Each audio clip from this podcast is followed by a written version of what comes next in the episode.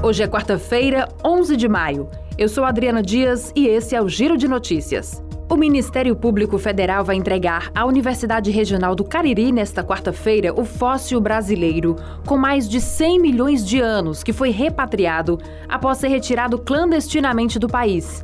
A peça histórica é datada do período Cretáceo. Segundo o Ministério Público Federal, ela estava sendo comercializada de forma ilegal em site de leilões na Itália. A devolução do espécime ao Brasil é resultado de procedimento instaurado pelo MPF em Juazeiro do Norte em 2020. A partir de hoje, a peça vai passar a compor o acervo do Museu de Fósseis de Santana do Cariri, gerido pela URCA.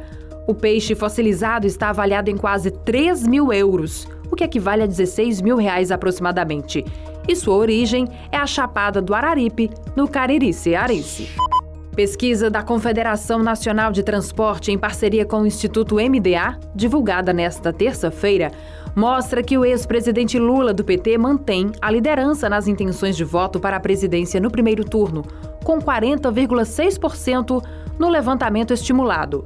O presidente Jair Bolsonaro do PL segue em segundo lugar com 32%. Em terceiro lugar está Ciro Gomes do PDT com 7,1%. Na sequência, aparecem João Dória, do PSDB, com 3,1%, e André Janones, do Avante, com 2,5%. Simone Tebet, do MDB, tem 2,3% e Luiz Felipe Dávila, do Novo, tem 0,3%. Brancos e nulos são 5,1% e indecisos, 7%. Nas projeções para um eventual segundo turno, Lula manteve a liderança contra todos os adversários.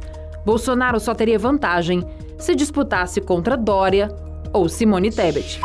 A Câmara dos Deputados aprovou nesta terça-feira um projeto de lei que torna obrigatória a inclusão do símbolo mundial da conscientização do transtorno do espectro autista para identificar a prioridade das pessoas desse grupo em serviços e transportes.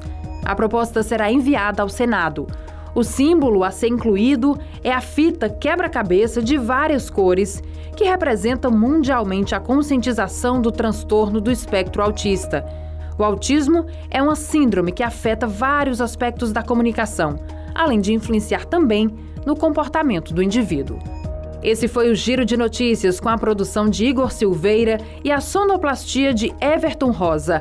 Essas e outras notícias você encontra em gcmais.com.br.